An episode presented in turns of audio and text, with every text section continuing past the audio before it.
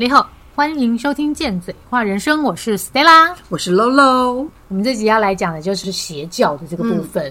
多半啊，我们会去算命，都是在心灵软弱的时候，或是遇到挫折的时候，例如生病嘛，亲人去世，重要关系破裂。或是失业，或是搬到新的地方去，就是你失去熟悉感的时候，你会渴望被安慰到。嗯，那这个时候，如果你身边没有身边的朋友没有办法满足我们的需求的时候，我们就会寻求别人的安慰跟鼓励，就会寻求群体的安慰之类的。那这个就会变成我们的选择。有一些群体呢，你必须要非常清楚知道，他们用的一些是 PUA，我觉得刚刚讲的是邪教 PUA 的手法。资讯不对外公开，我们在教里面讲的事情绝对都不能跟别人讲。嗯，或者是说去 KTV 唱歌，呃，是贪嗔痴。嗯，你不要去唱歌，你不能去吃喝玩乐，孤立你跟你朋友的相处。你就会觉得说他讲的没有错啊，那些都是会沾染到脏污的东西啊，或是因为贪嗔痴，所以我要守一点，我要来静坐，我要去找师傅，到师傅这边静坐。那你被孤立，没有朋友可以询问，那这样就等于是 PUA 开启了。然后你跑来这个群体静坐的时候，就会有一个群体的力量，变成从众的心理，嗯，然后大家都会觉得说这样才是对的。所以我们很多时候都会觉得说被 PUA 的人。或是相信算命的这些人是思想单纯的，事实上啊，不是，事实上是想象力丰富的人。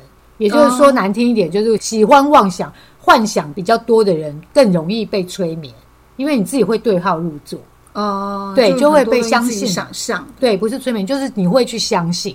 那如何避免被洗脑？如何避免被 PUA？要注意到，你是不是有感觉到被得寸进尺？就是你的那个第六感要很敏锐，比如说就开始叫你要捐献啦，叫你要做一些什么捐献你收入的百分之九十，对，就开始，或者说哦，要无偿的为庙里面或是什么这个教派做一些什么事情，嗯，你要判断。当大家都愿意的时候，不代表你也愿意。你不愿意，你就是不要愿意。当你不愿意，你会被指责的时候，那个就很危险了。哦，对，看有没有群体，而且有一些更夸张的是奉献身体。对，那个很恐怖，就是我们昨昨天看到那个邪教里面就是奉献身体。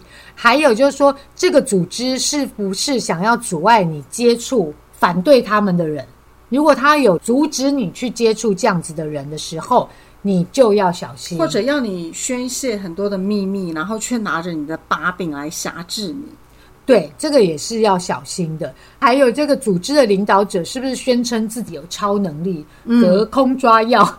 这已经很老了，很 老的梗，被发现年纪了。就是比如说会预言啊，会飞啊，或者是那一种的，会分身。对，这种就是自欺欺人的骗局，这些也要非常的注意。嗯，然后还有，比如说入会之前呢，肯定要先经过痛苦啊，或是被刁难，或是屈辱的仪式。嗯，我是没有碰过，所以完全不知道。有，我有听过，就是你要录那个，他要用那个鞭打你。对对对对对对对，真的假的？因为他要把你的坏灵驱走。哦，那这样子的动作都是要增加成员对组织的忠诚度。嗯，你觉得被打了之后，你就更有忠诚？嗯，对，就参与感吧。对，就会觉得说，我是相信师傅的，我能忍受这个苦，就代表我真的很忠诚。这种感觉，当你在受这些苦的时候，你必须要有自觉。你父母都没打你，你现在让一个不认识的人打你，然后你还要忠诚于他，这样子对吗？因 为我很脏，我不解禁。这就是自己心理的问题，所以还是要解自己的心理，而不是祈求别人能帮你，然后到最后弄到床上去。所以就是大家还是必须要保持自己的中轴，要有好良好的判断能力。就是你真的是要透过这些事情，然后觉察自己，而不是别人给你种下了一个不管是好的种子或坏的种子，你就全然而信。人生呐，就是。